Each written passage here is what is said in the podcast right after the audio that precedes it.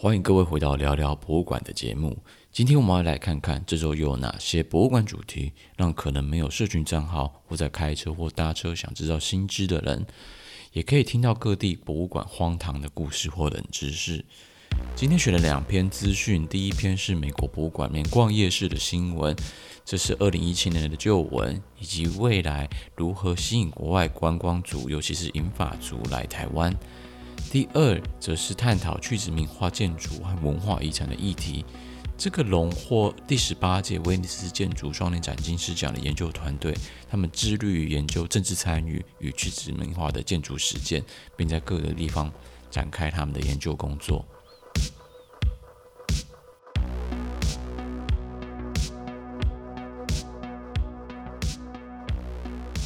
你曾经想象过在博物馆吃着臭豆腐，和吃着滋滋作响的夜市牛排，另一手喝着现打的木瓜牛奶，和拿着地瓜球在博物馆面走来走去吗？这场在美国的史密森尼亚博物馆之中，名叫“国家广场”的台湾美食饗宴活动中，吸引了许多美国的银发族参与者，并在短时间内就被抢购一空。为什么银发族？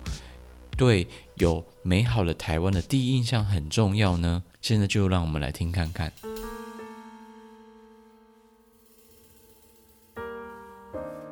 最近网络新闻中有人捕捉到了著名的晶片教父黄仁勋，也就是身价上百亿美 NVIDIA CEO，在没有保镖保护的情况下，在饶河夜市中买麻花卷的新闻。而在二零一七年的九月，在美国的史密斯尼亚学会博物馆中，就有了一场限量的付费体验活动，与台湾夜市有关。参加者可以品尝到台湾庶民饮食文化中的各种美食，像是煎饺、葱油饼、盐酥虾、臭豆腐、珍珠奶茶和蛋挞等等等等等。更邀请到了台裔美食作家韦凯琳，分享他的台湾美食食谱。这项活动的正式名称叫做“国家广场的台湾美食饗宴”。史密森尼亚学会的会员票价是四十五块美金，而非会员则是六十元美金，相当于台币一千八百块左右。限量的票券其实在很快在开卖后没多久就被立刻抢购一空，连电话预约的备选名额其实也都被挤爆。台湾观光局纽约办事处和美国史密斯尼亚学会一直有很好的合作关系。他们在过去就曾经合作了一连串的活动，在史密斯尼亚学会旗下的弗利尔艺术馆就推出了台湾牛肉面的体验活动，而在二零一七年，他们再次携手在史密斯尼亚学会旗下的 Dillon Ripley Center 中，他们就举办了台湾的夜市活动。报道指出，这场活动的参与者并非只是台湾人，而在 YouTube 影片中，我们可以看得到，大部分参加者都是充满好奇的美国银发族。而不是我们通常会想到的年轻背包客。从一篇文化大学国际企业管理研究所博士生徐美玲于二零一二年的研究《银发族观光客之来源国意向、目的地意向、旅游品质和旅游满意度》的研究中，就发现，如果能在旅游前塑造一个好的目的地意向，旅客在旅游中就更容易给予更高的评价，而对旅游品质也会更满意。换句话来说，这些对于银发族观光客来台湾旅游之前，如果他们就对台湾有很好的印象，那他们在台湾旅游时就对旅游品质会的评价会更有感。这也显示出先入为主的印象对银发族观光客的重要性。除了美食之外，台湾的博物馆其实也应该从展览规划、展览活动、展场设计等各方面的来着手，来满足国外银发族观众的生理和心理需求，让他们在博物馆里面更能自在的游览。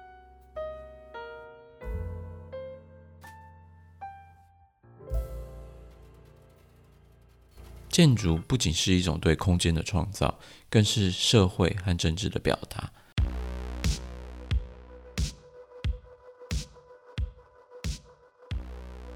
上一个月荣获第十八届威尼斯建筑双年展金狮奖的去殖民化建筑艺术进驻研究团队，十几年内，他们都致力于重新定义城市空间，并促进公正和包容的社会发展。他们的专案涉及难民营、法西斯主义殖民建筑的影响，以及重新利用殖民建筑遗产的转型正义。当我们想到建筑修复时，这项计划提供了一个令人意想不到的思考方式。修复不一定是仅在物理层面上的，对结构或残缺进行补强。透过介入的修复，可以是对心理思考或历史叙事上的修复。而建筑体本身就是一个建集体修复的重要工具，也是对未来进程中一个重要的工作。就让我们来听看看吧。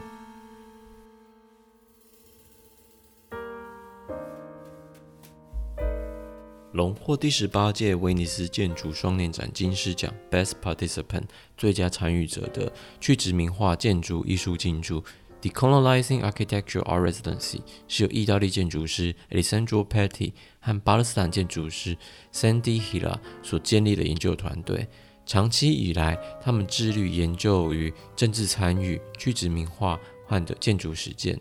并在巴勒斯坦和欧洲展开相关的研究工作。起初，他们对巴勒斯坦人、库德人或俗称吉普赛人的罗姆人等没有国家的族群相当感兴趣。对他们来说，博物馆不仅仅是一个展示艺术的场所，更是一个可以渗透到其他其他行动场域，透过重新理解建筑结构来创造批判性的学习环境。挑战主流的集体叙事，以及促使新的政治想象力产生，同时重新定义城市空间的形成和概念。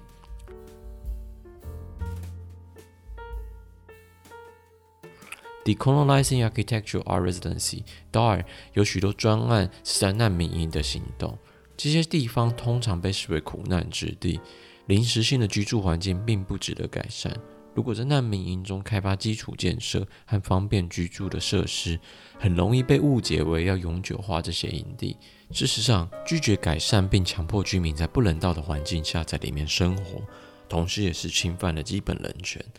大部分的难民都会希望回到他们原本的家园，重新安顿下来。而不是在难民营中度过一生。在建筑设计中，面对各方心态的冲突，包括难民、当地居民和地方政府，很难让大家接受如何建立替代方案的可能性。这也就是 Sandy 和 Alessandro 试图打破的僵化思维。他们让建筑能在这些地方得以实现，通常与创造学习环境有关。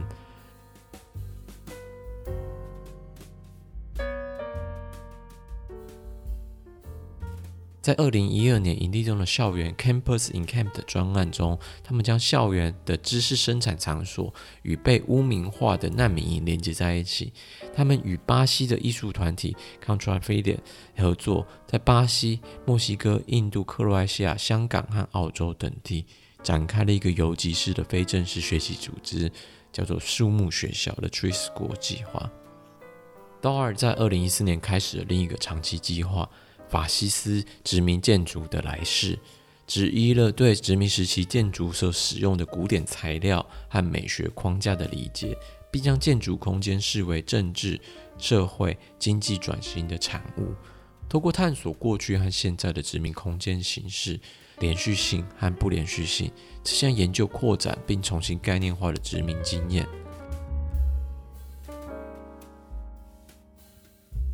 法西斯主义是一个极端的威权民主形式，崇拜国家领导者，并强调国家意识形态，强制镇压反对意见。意大利的墨索里尼和德国的希特勒就是欧洲的法西斯主义的代表人物。在德国，大部分的法西斯建筑、纪念碑和纪念物都已经被移除、拆除或完全摧毁，但在意大利仍有许多被原封不动的保存、遗弃或继续使用。变成意大利城市景观中的正常化，并闪避了批评者的评论。这项计划提出了两点特别有趣的观点：去现代化和修复。红海沿岸的厄立特里亚首都阿斯马拉，在二十一世纪初意大利殖民占领的五十年间，城市被大幅度的改建。现今，以非洲的现代主义城市被宣布为 UNESCO 的世界遗产。但是以意大利殖民建筑当作世界遗产，不就是把意大利人建造的城市视为非洲的城市遗产的典范了吗？非欧洲文明和文化屈服于欧洲的普世主义、殖民主义和以欧洲中心的价值观行为，在去现代化即是对殖民主义的建筑的再利用方式，居民在前殖民空间的交流与连接，讨论这栋建筑的未来以及对集体意识的形塑，作为重新修复的起点。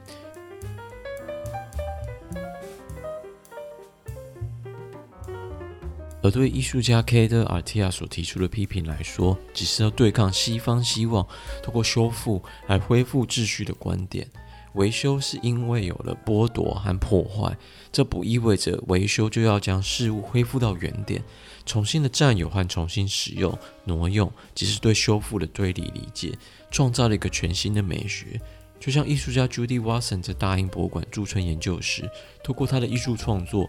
解放了被英国掠夺在大英博物馆的澳洲原住民文物一样，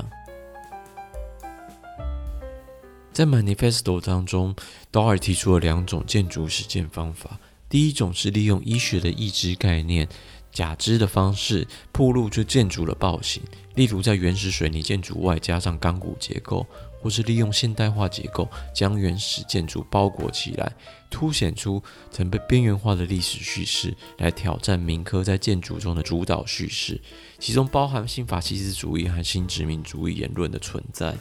第二种是重新使用殖民建筑遗产做所基础的赔偿，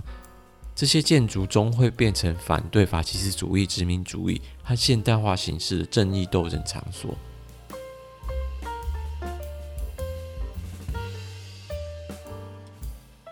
二零二一年，Dar 举办了一个名为“困难遗产暑期夏令营”的活动。他们与斯德哥尔摩皇家艺术学院的去殖民化建筑课程和巴塞大学的 Emilio Distretti 合作，在意大利西西里岛的 Borgo Rissa 介入痛苦和暴力记忆相关的建筑遗产辩论，质疑殖民地和乡村之间的关系。从一系列的讲座、研讨会。阅读和实地考察，帮助当地市政府将废弃的前法西斯政权建立的城镇改造成提供当地组织和国际大学使用的新城市空间。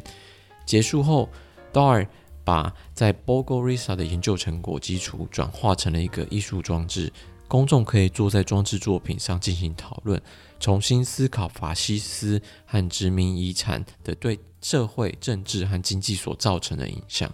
同时，也共同想象新的共同用途。如果对这组荣获金狮奖的研究团体 Decolonizing Architectural Residency 感兴趣的人，可以到他们的官网，他们有提供了最新消息的电子报订阅，让大家随时可以更新他们的新计划。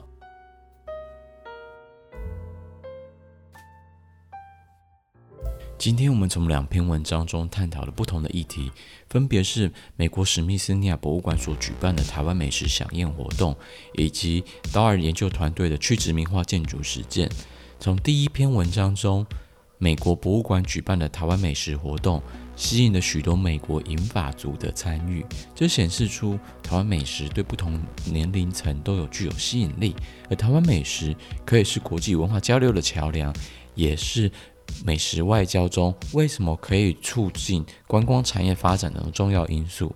对于银发族观光客来说，塑造良好的台湾形象，对他们的未来的旅游体验和满意度都相当的重要。而博物馆也可以进一步思考如何改善对银发族国外观光客的设计。